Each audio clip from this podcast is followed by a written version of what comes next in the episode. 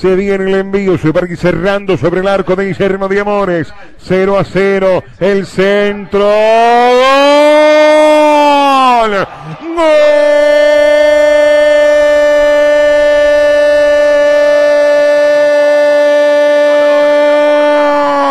De la borda con un golpe de cabeza sobre el punto del penal. De abajo se estiró de amores y no llegó. Saludó de Frei Ventos. El hombre de Frei Ventos al mundo con el golpe de cabeza de Matías La Borda, decretando el primer gol de la tarde noche en el Parque Nacional 1.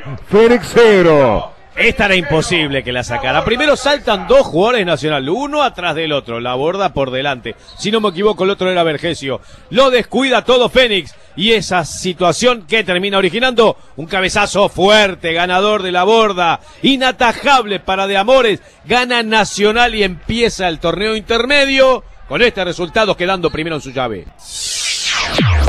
Vamos que vamos, el fútbol país.